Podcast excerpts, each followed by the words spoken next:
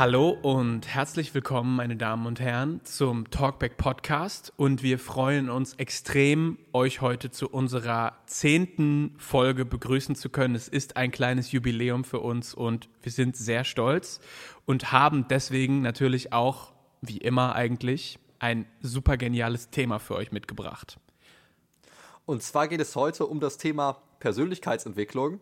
Aber bevor wir über das Thema Persönlichkeitsentwicklung im Bereich von Musik sprechen, möchte ich noch eine Sache sagen, wieso das heute eine besondere Folge ist. Und zwar ist es nicht nur die zehnte Folge. Ich bin heute das erste Mal auch von Bochum zugeschaltet, denn ich spreche heute nicht zwischen meinen Umzugskartons wie letztes Mal, sondern in meinem neuen Raum hier in Bochum sitze ich hier in einem richtig gemütlichen Raum und das letzte Mal musste ich mich irgendwo zwischen den Umzugskisten zurechtfinden und, und das ist auch ein sehr schönes Gefühl und auch was Besonderes. Ähm, Wunderbar. Dann ja, ist alles in bester Ordnung. Genau, ne? man hat ja immer so ein hohes Stresslevel, wenn schon die Unordnung um einen so groß ist. Und ähm, ja. heute fühle ich mich wohler. Ja, und du hast gesagt, wir haben heute ein ähm, spannendes Thema Musik und Persönlichkeitsentwicklung. Und ich finde, wir haben ja schon früher darüber gesprochen, dass man Musik nicht verzwecken sollte. Also Musik ist nicht für etwas da, sondern Musik ist auch ein Selbstzweck. Aber wenn für mich ein Zweck von Musik im Vordergrund steht, dann die Fähigkeit von Musik zur Persönlichkeitsentwicklung positiv beizutragen.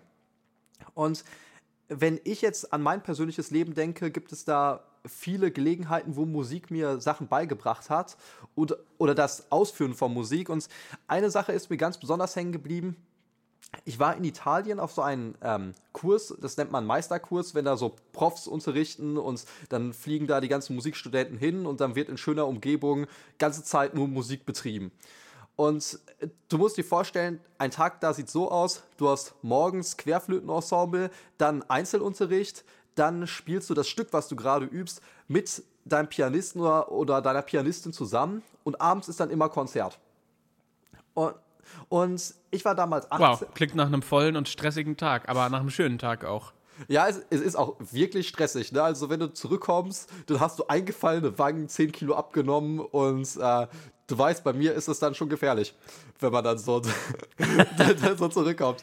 Und ähm, auf alle Fälle, äh, ich war eben 18, ich hatte das noch nie mitgemacht und ich hatte ein Stück, was ich vorspielen wollte, was wirklich an der Grenze von meinem Können war. Das war wirklich schwierig, aber ich dachte mir, alle anderen studieren hier Vollzeit Musik, das sind keine Lehrämtler, dass die üben den ganzen Tag. Ich will da auf eine gewisse Weise auch mitziehen und auch etwas spielen, was gewissen Anspruch hat. Und ja da gab es eben diesen einen Takt, ne? Ich wollte ihn nicht hinkriegen, ich wollte ihn nicht hinkriegen, es funktionierte nicht. Ich musste sechs Noten in einer Millisekunde gefühlt spielen. Es war technisch, koordinatorisch einfach zu viel. Und dann habe ich zu meinem Dozenten gesagt, ey, äh, ich glaube, ich spiele einfach nicht vor. Ich pack's nicht. Diese Stelle ist einfach zu schwierig. Und dann meinte er zu mir, ähm, nach dem Motto so etwas wie, heul dich rum und find eine Lösung für dein Problem. Und, ähm, und er hat mir gar nicht so, so, ich hatte das Gefühl, der hat mir gar nicht richtig zugehört. Ja, ich habe hier, ich krieg diese sechs Noten nicht gespielt. Ich kann das Stück nicht vorspielen. Ich packe es nicht. Und er meinte einfach nur, find eine Lösung, dass du es vorspielen kannst. Nun, und ich habe dann darüber nachgedacht und es, es, wollte beim Üben nicht gelingen. Und dann habe ich mich dazu entschieden, ich habe einfach die Stelle umgeschrieben und habe immer sechs Noten durch eine ersetzt. Also das Stück ein bisschen umkomponiert an der Stelle und ich habe es vorgespielt, es ist niemandem aufgefallen und alle waren ganz begeistert, wie es äh, klang am Ende. Und, nice. Ähm, und das war für mich so das Erste, wo ich gecheckt habe, Musik kann mir so viel darüber beibringen, konstruktiv mit Problemen umzugehen, weil manchmal ist so, man rennt gegen eine Wand, wie bei dieser einen Stelle und man übt die Stelle und man übt sie nochmal, aber es gelingt nicht und es, und es bringt nichts. Und stattdessen gibt es manchmal intelligentere und produktivere äh, Wege mit Problemen umzugehen. In diesem Fall war es die Stelle ja. umzuschreiben. Und das war der erste Moment, wo ich mir dachte, ja, Musik kann mir richtig was beibringen, wie ich generell zum Beispiel Problemen begegne und problemorientiert handle. Wie ist das bei dir so? Ja, das, das, das kann ich total, äh, das kann ich total gut nachvollziehen. Also ich glaube, dass durchs, gerade durchs Musik machen und durchs Künstlersein ähm, lernt man viel über sich selbst, denn man ist ja immer auf dem Weg und strebt nach irgendeiner Sache. Also jeder, der Musik macht, strebt nach irgendwas. Und es ist aber meistens nicht so leicht zu erreichen wie viele andere schöne und wichtige Dinge im Leben auch. Und ich glaube, wenn man es richtig anstellt, kann man auf dem Weg dahin viel über sich selber lernen. Ja. Hast du auch mal so eine Erfahrung gemacht, wo du gesagt hast, boah, jetzt habe ich durch die Musik etwas für mich persönlich gelernt? Ja, habe ich. Ich habe ähm, gelernt, dass ähm, wenn irgendwelche technischen Sachen nicht funktionieren, also wenn ein Plugin einfach nicht an den Start kommen will, wenn das Programm nicht das macht, was du willst, wenn du die Sachen ganz genau so befolgst, wie es im Internet steht und wie es bei diesen Produzenten auf YouTube wunderbar klappt. Aber es lässt sich bei mir einfach ums Verrecken nicht umsetzen. Also es ist wirklich so äh, Technik 1, Produzent 0. Dieses Gefühl, ne? Dass es sich überhaupt nicht, überhaupt nicht lohnt, dass es mir gar nichts bringt, mich darüber schwarz zu ärgern und total wütend zu werden und einfach mich selber zu hassen und irgendwie frustriert zu sein, sondern dass es einfach viel besser ist, da mit einem freundlichen Auge drauf zu gucken, zu sagen, jo, alles klar, ich habe wirklich mein Bestes gegeben und es lief jetzt wirklich scheiße hier, aber ich habe mich angestrengt und ich klappe den Laptop jetzt zu, ich mache den Strom jetzt aus und ich gehe jetzt schlafen und werde es morgen nochmal probieren, weil die Art und Weise, wie ich das Problem hier gerade ähm, versuche zu lösen, äh, funktioniert es nicht und ich bin aber auf dem besten Weg, einfach ein paar neue Probleme dabei zu entschaffen. Und das brauche ich nun wirklich nicht. Und äh, das habe ich über Musik gelernt. Und wenn das nicht mal ein tiefer Einblick ins Leben ist, dann weiß ich auch nicht. Ich finde ich, ich find das sehr relatable, weil Musikprogramme können ja so widerspenstig und frustrierend sein, gerade beim Installieren oder so. Ne? Ich, ähm, manchmal hast du wollen die dann einfach nicht, wie man selber will und man muss es zehnmal neu aufsetzen und dann funktioniert es erst. Ich frage mich, ob das mehr über die Musikprogramme oder vielleicht einfach mehr über meine technische Kompetenz aussagt. Dass ich davor sitze wie vor so einem, vor so einem, ähm, wie so ein Affe vor so einem Gerät, wo man so Zahlen eindrücken muss, wie bei diesem Meme. Ähm, also, ja. das, wenn ich ganz kurz was dazu sagen darf, das hat bestimmt was mit beidem zu tun, aber ich möchte auch ganz ausdrücklich sagen, dass die Technik äh, immer komplizierter wird und sich auf einen Punkt zu bewegt, wo selbst Leute aus der Musikindustrie es nicht mehr verstehen. Also ich habe einen ähm, Podcast gehört von einem Mixing-Ingenieur aus den Staaten, der hat für äh, Bruce Springsteen äh, Born in the USA gemixt, zum Beispiel. Krass, okay. Äh, Bob Clearmountain ist der Name. Und der hat versucht, ein Dolphy Atmos äh, Surround Mixing System in seinem äh, Zuhause installieren. Also noch nicht mal äh, noch nicht mal für Mixing, sorry, sondern ich glaube nur zum Konsumieren. Also echt nur äh, das Konsumentengerät von Dolphy Atmos. Äh, nicht mal fürs Mixing. Und er hat gesagt, er hat es nicht hingekriegt. Und er hat gesagt, er ist seit 40 plus Jahren ein, äh, hat er nicht gesagt, aber er ist einer der erfolgreichsten und größten amerikanischen Mixing-Ingenieure. Und er hat gesagt, wenn ich das nicht installiert kriege, wie soll das denn dann äh, ein ganz normaler ich sag mal, Grundschullehrer oder Banker oder weiß nicht wer äh, sich das einfach als Konsumgerät für zu Hause holt, wie soll der das denn dann installieren, wenn ich es nicht installiert kriege? Und der Typ ist auf jeden Fall nicht hängen geblieben. So viel steht fest. Ja, das ist äh, halt unfassbar das, idiotisch. Das möchte ich nur mal ganz kurz ja, dazu sagen, ne? Das ist so krass, ne? Ich meine, wenn er das gemixt hat, dann ist er ja wirklich State of the Art, ja? Der ist dann ja ganz vorne dabei. Und wenn der das nicht hinbekommt, aber ähm, um zu dem eigentlichen Punkt zurückzukommen, ne, es geht nicht nur bei diesem Ding, was du beschrieben hast, um das Lösen vom Problem, sondern ich finde, es geht ja auch um den psychologischen Umgang damit, wenn man ein Problem nicht lösen kann, also so eine Art Frustrationstoleranz. Oder verstehe ich dich ja. da falsch? Voll, und die musste ich echt ganz stark aufbauen, weil bei mir war die echt super niedrig. Also ich habe und mache das auch regelmäßig immer noch, habe mich gebasht für alle möglichen Sachen und ich habe einfach gemerkt, in der Musik bringt mich das überhaupt nicht weiter nach vorne, sondern da muss ich viel eher mit Ruhe und Liebe mit mir selbst arbeiten und Sachen halt auch nicht zu Tode verzwecken. Ähm, und dann kommt auch irgendwie alles gut raus. Aber sich selber die ganze Zeit nur Kritik auszusetzen und alles ist niemals gut genug, das wirft dich so weit nach hinten in deinen Prozessen. Und das durfte ich von FL Studio lernen. Also danke an ImageLine und danke an mich an der Stelle. Ähm, ich glaube, Imageline hat äh, selten so ein schönes Danke gehört. Also ein weiteres Wort, was mir dabei so einfällt in diesem Kontext von Frustrationstoleranz dabei bleiben, sich selber nicht fertig machen, ja. hast du gesagt, ist das Wort Beharrlichkeit. Und Beharrlichkeit ist ein Wort, was einem die Musik auf viele verschiedene Weisen beibringen kann. Also ich sehe das auch immer wieder in der Musikschule, oh ja. dass, dass, äh, dass, dass äh, Schülerinnen ähm, die das Instrument in die Ecke werfen, metaphorisch zum Glück nur, weil sie einmal einen Ton nicht hinbekommen oder zweimal. Und was ein Musikinstrument einem abverlangt, ist ja viel mehr Beharrlichkeit, dass man Stunde um Stunde übt, auch wenn man ständig Misserfolge hat und dann irgendwann klappt es und man hat ähm, ein bisschen mehr Geduld gehabt, als, ähm, als man Misserfolge gehabt hat, gewissermaßen. Und das ist ja auch das, was Musst du hier. du das deinen Schülern. Hm? Sorry, musst du das deinen Schülern regelmäßig sagen? Schmeiß das Instrument nicht in die Ecke und sei nicht so hart zu dir? Musst du da positive Self-Talk machen mit denen manchmal? Ich würde sagen, man muss alle möglichen Arten von, ähm, ja, von Gesprächen darüber führen, aber die sind nicht immer nur dieses, du musst nett zu dir sein, weil manchmal braucht man das eine und manchmal das andere. Ne? Manchmal braucht man den Good Cop, ja. der einem sagt, sei einfach mal nett zu dir und äh, gib dir Zeit, schlaf eine Nacht drüber und probier es nochmal.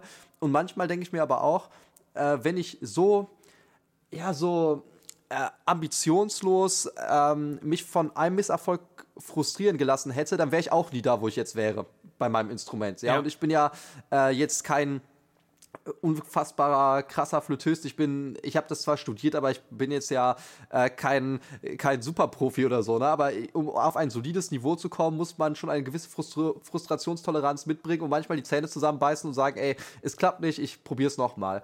Und ähm, ja. manchmal muss man den Leuten auch wirklich das vermitteln. Es ist nicht alles wie, wie bei irgendwelchen Computerspielen oder so, wo das Dopamin die ganze Zeit rausgekickt wird, sondern bei wertvollen Sachen, die wichtig sind, da ist es so, dass man ähm, selten an Erfolgserlebnis hat, aber dafür ist es dann halt viel süßer.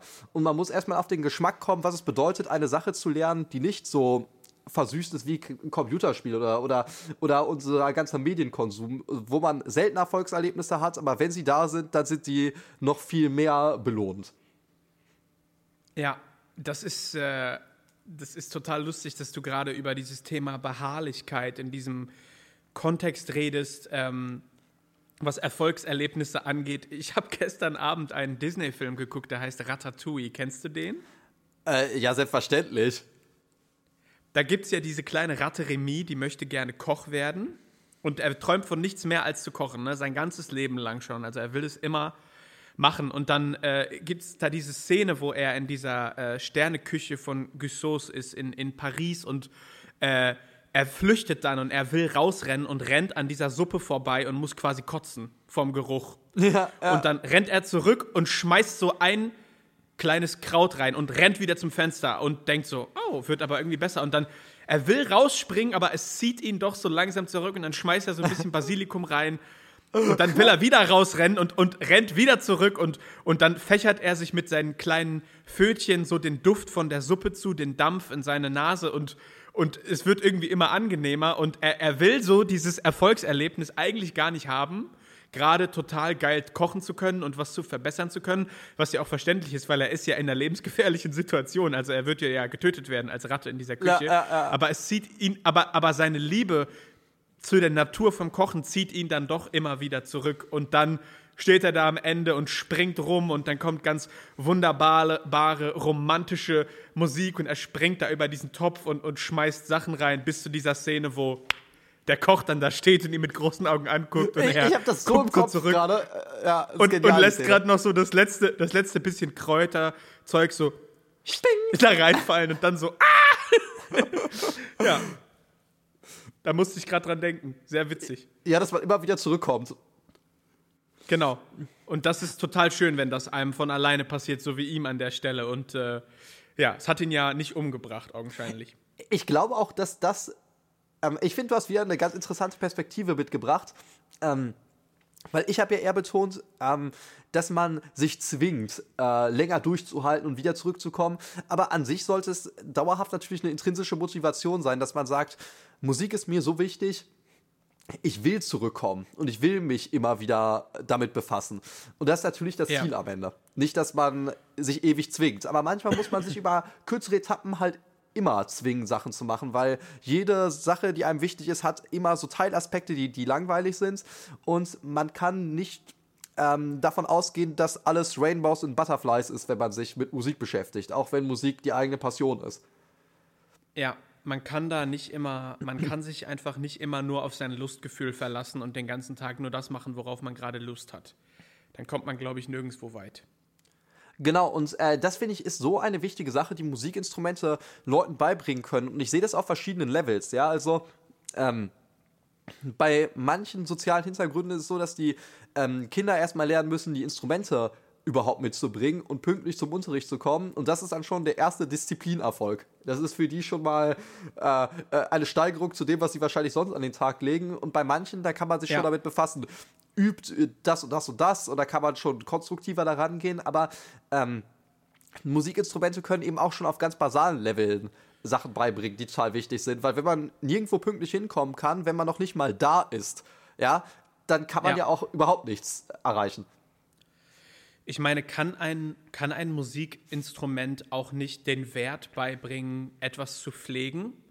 Also ich muss jetzt gerade an äh, Blasinstrumente zum Beispiel denken. Die müssen ja wie auch Holzinstrumente, Streichinstrumente, perkussive Instrumente äh, oder auch Tasteninstrumente alle regelmäßig äh, einem äh, ja, einem, ich sag mal, Cover-up unterzogen werden, wo einfach Sachen geputzt werden, Sachen ausgetauscht werden und jemand, der einen absoluten Fick auf alles in seinem Leben gibt, der kann das auf jeden Fall nicht für immer mit seiner Querflöte durchziehen.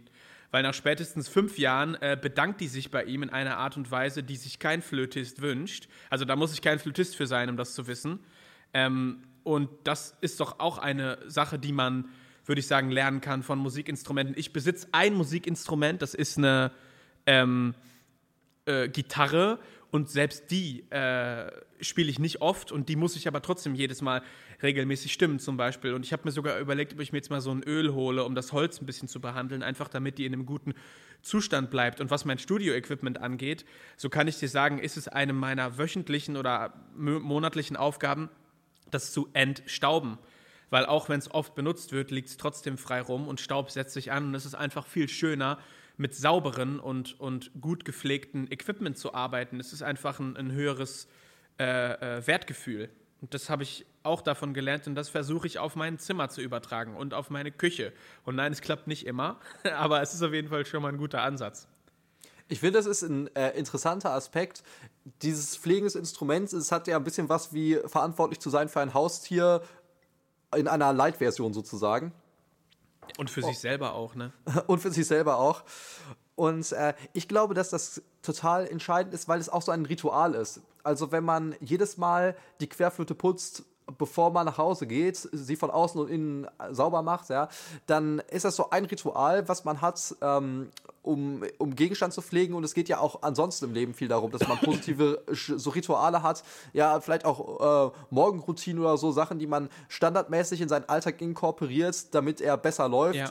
Und ähm, und viele Kinder wachsen eben ohne jegliche Rituale auf. Und dann ist es auch schwierig, das eigene Leben im Griff zu bekommen, wenn man noch nicht mal dieses Konzept von einem Ritual irgendwo kennenlernt. Weil man gar nicht gewohnt Ja. ist, wenn ich an einer Situation immer dasselbe mache, dann tut das mir gut. Und das kann man eben dadurch auch lernen.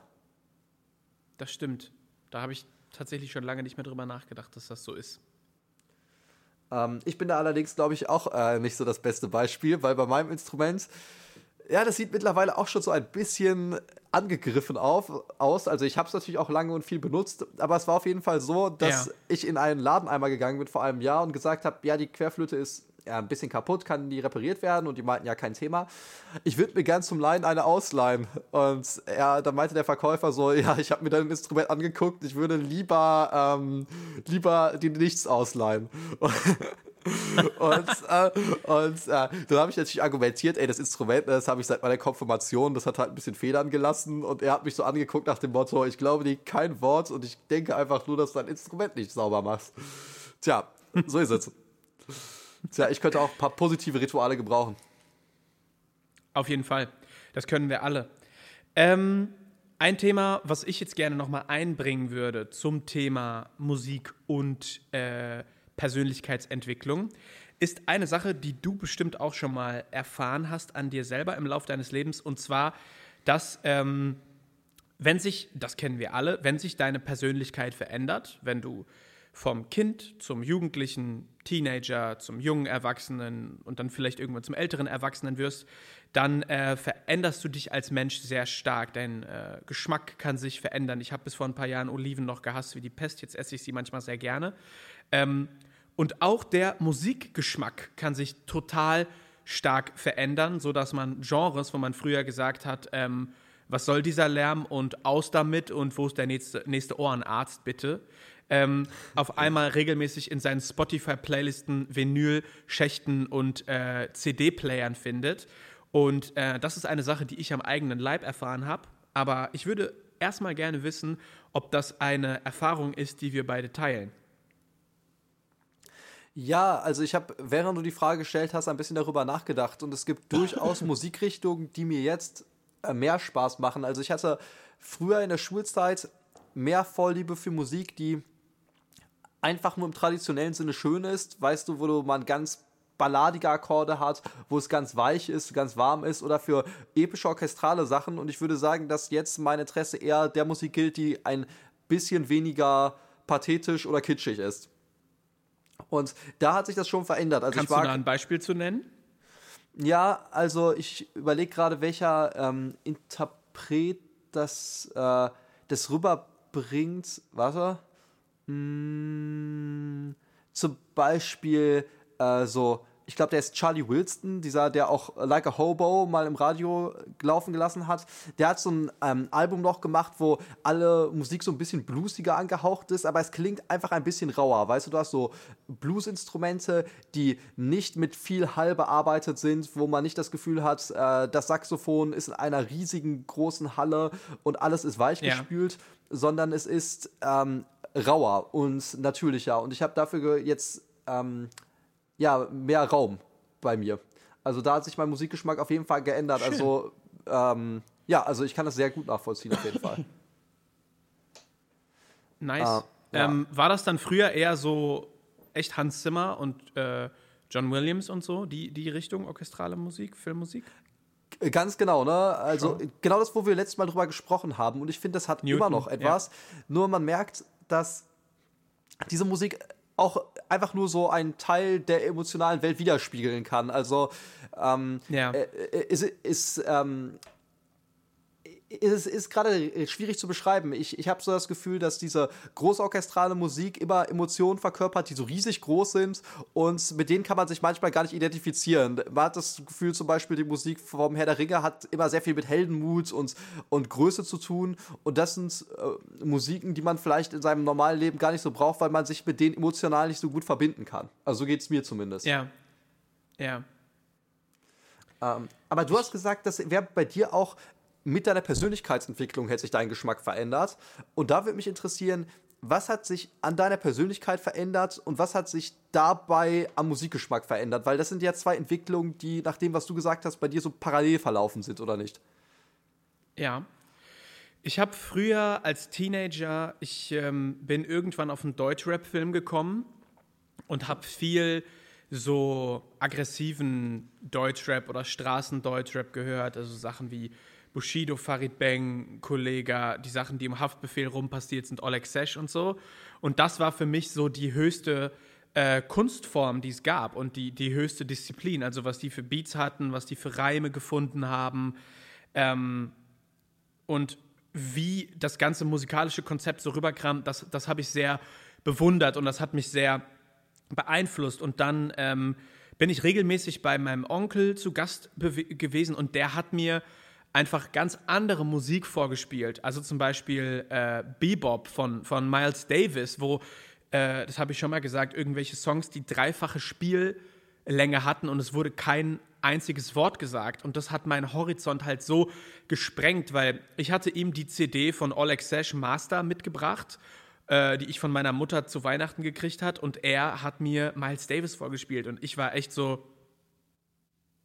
was? Also es konnten irgendwie überhaupt nicht zwei verschiedene Welten sein. Und ähm, äh, mein, mein, also mein Onkel, muss ich sagen, der hat meine musikalische Entwicklung schon sehr gefördert. Also nicht nur mit, mit, mit Jazz und, und klassischer Musik. Ich habe zwar auch Keith Jarrett von ihm gekriegt und so, aber auch, was der mir an ähm, Rock oder auch Country teilweise, Johnny Cash gezeigt hat, das hat schon meinen ganzen Horizont in einer Art und Weise vergrößert, die, die ganz, ganz, ganz wenig Leute in meinem Alter und in meinem Umfeld äh, geteilt haben und bis heute teilen. Also ähm, ich glaube, dass ich schon ein, ein großes Verständnis habe, was sich halt von äh, Blues bis zu äh, elektronischer Musik irgendwie streckt. Und da bin ich auch stolz drauf, dass ich so viel musikalischen Reichtum in mir jetzt verbinden kann. Aber dafür musste ich auch erst als Person irgendwie wachsen und das akzeptieren können, dass halt nicht nur sowas wie Eminem und Oleg Sesh oder Shindy und Bushido, sondern halt auch sowas wie äh, Ten Walls und June Carter und äh, die Beatles, was, was überhaupt nicht in meinem musikalischen Kontext jemals vorkam, um das kurz dazu zu sagen, auch irgendwie ähm, eine, eine, Kunstform ist und eine, Musikform, die in ihrer ganz eigenen Sprache was zu sagen hat, nochmal unabhängig von den Lyrics. Also das wäre für mich einfach nochmal ein neues Thema, äh, wie viel Scheiße da manchmal einfach gelabert wird in vielen Genres und was das zur Persönlichkeitsentwicklung macht. Ähm, aber ähm, ja, das, das ist mir aufgefallen, dass ich irgendwann, ich sag mal, vielleicht auch musikalischer gereift worden, reifer geworden bin und gecheckt habe, okay, wow, diese ähm, Balladen oder Musik aus der Romantik oder aus dem Rokoko, späten Barock, ähm, das hat mir irgendwie auf einmal auch total viel zu sagen. Und, und diese Oboe, die ich früher fand, die so rumgequietscht hat neben diesem komischen Cello da, die erzählt jetzt auf einmal eine Geschichte für mich. Und es ist wirklich eine Geschichte, wie ein, ein Hörbuch, wo ein, eine Geschichte transportiert wird. das finde ich total wahnsinnig, wenn ich da jetzt zurückgucke auf meine musikalische Entwicklung. Bin ich auch wahnsinnig stolz drauf, ehrlich gesagt ich finde, das Spannende ist ja einerseits daran, bei dem, was du erzählst, dass man sich die Neugierde für neue Genres bewahren sollte und für neue musikalische Welten, dass man sich traut, da einzutauchen.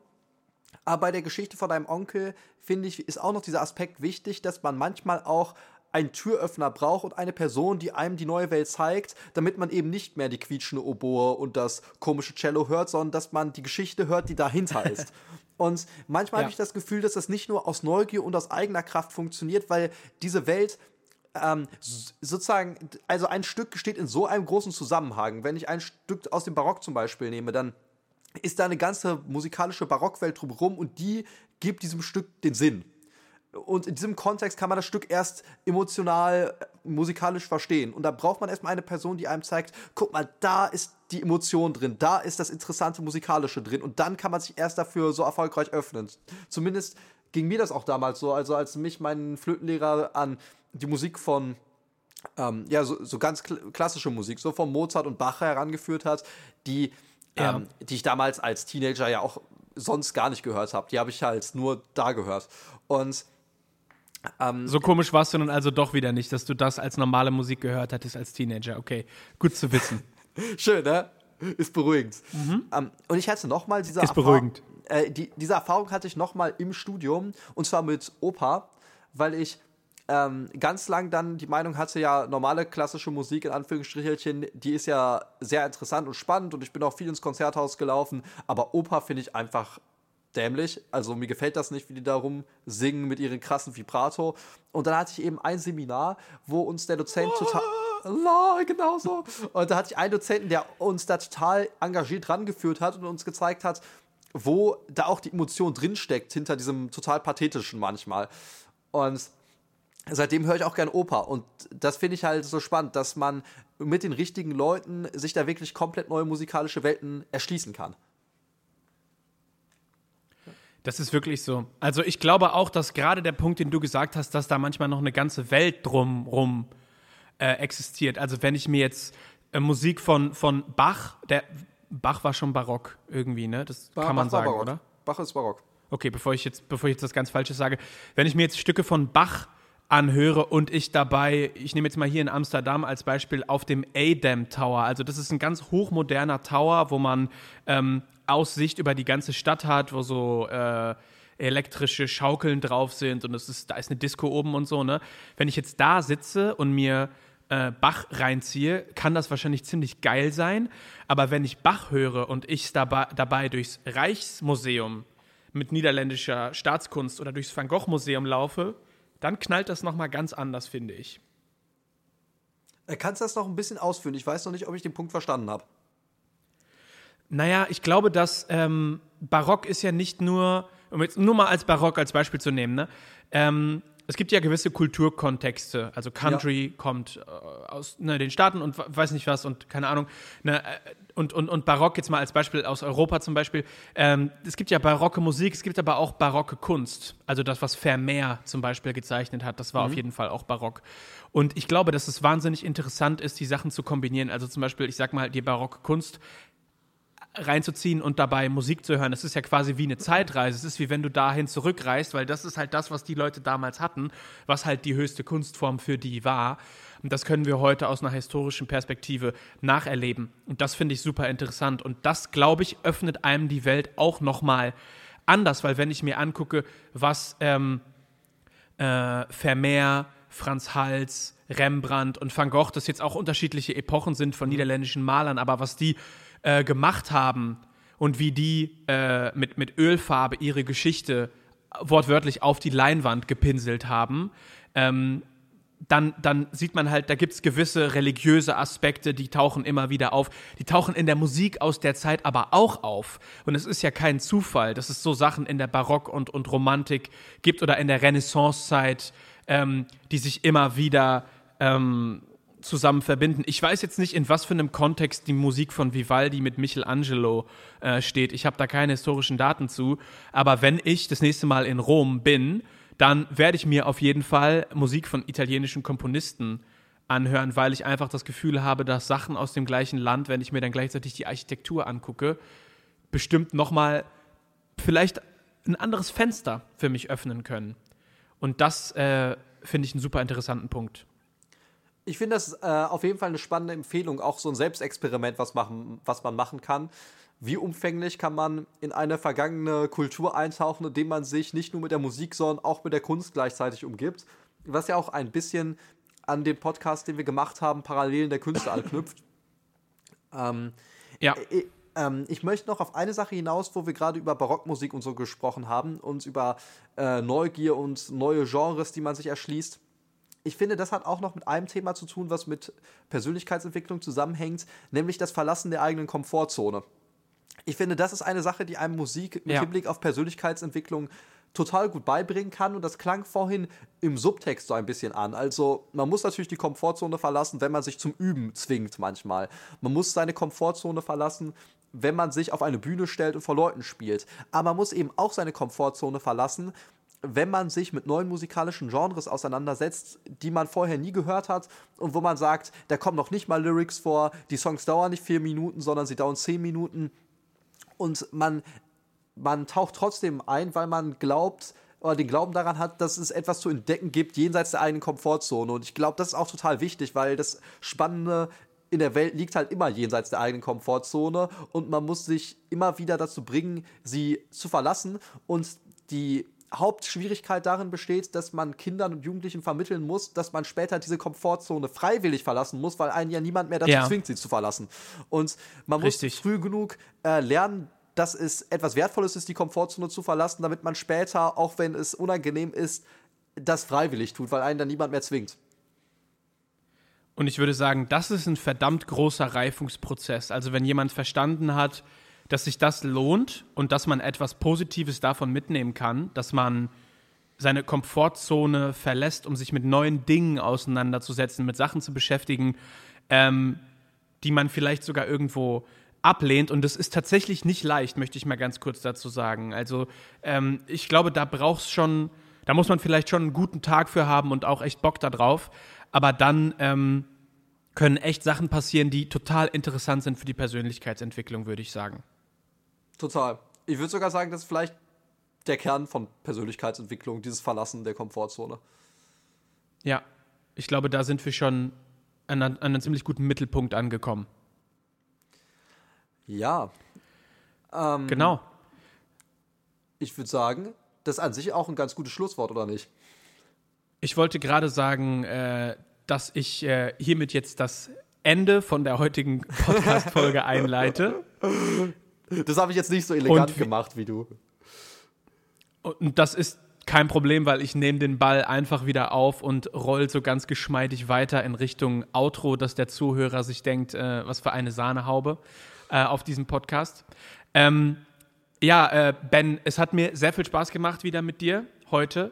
Äh, tolles Thema. Danke, dass du die Idee mitgebracht hast. Und an der Stelle nochmal einen ganz kurzen Shoutout an uns beide, was wir eigentlich für zwei geile Typen sind, äh, dass wir so einen Podcast einfach äh, nach einem Küchengespräch und Kaffeeplanung äh, mit unserem Kollegen noch dabei äh, umsetzen und äh, dass wir schon bei zehn so coolen Folgen angekommen sind. Ich bin wahnsinnig stolz auf uns und ähm, ich freue mich total, äh, auf das, was noch kommt. Wo wir gerade darüber sprechen, das, was noch kommt, möchte ich an der Stelle ganz kurz ankündigen, dass äh, sich die erste Season vom Talkback Podcast auch zum Ende neigt. Wir sind heute bei Folge 10. Es werden noch zwei weitere Folgen kommen ähm, diesen Monat und dann wird es eine Pause geben für den Talkback Podcast von vier Wochen. Und dann starten wir in die zweite Season und werden uns zwischendurch ins kreative äh, äh, Sonnenplätzchen äh, begeben und äh, im Off mal ein bisschen nachdenken, was wir in der nächsten Folge vom Podcast hinzufügen möchten. Aber äh, dass ihr es wisst, wir befinden uns jetzt gerade sozusagen auf dem Endspurt von der ersten äh, Season und freuen uns deswegen auch total, euch, da ihr jetzt alle schon die ganze Zeit dabei wart, auch noch in den letzten beiden Folgen von dieser Season äh, begrüßen zu können. Und ich würde sagen, äh, es lohnt sich auch sehr in der Pausenzeit, wo keine neuen Folgen kommen, vielleicht die Folgen nochmal zu wiederholen, die ihr verpasst habt. Und damit wünsche ich euch einen wunderschönen Freitag oder was für immer einen Wochentag, wenn ihr das anhört und sagt Tschüss und bis zum nächsten Mal. Bis bald. Ciao.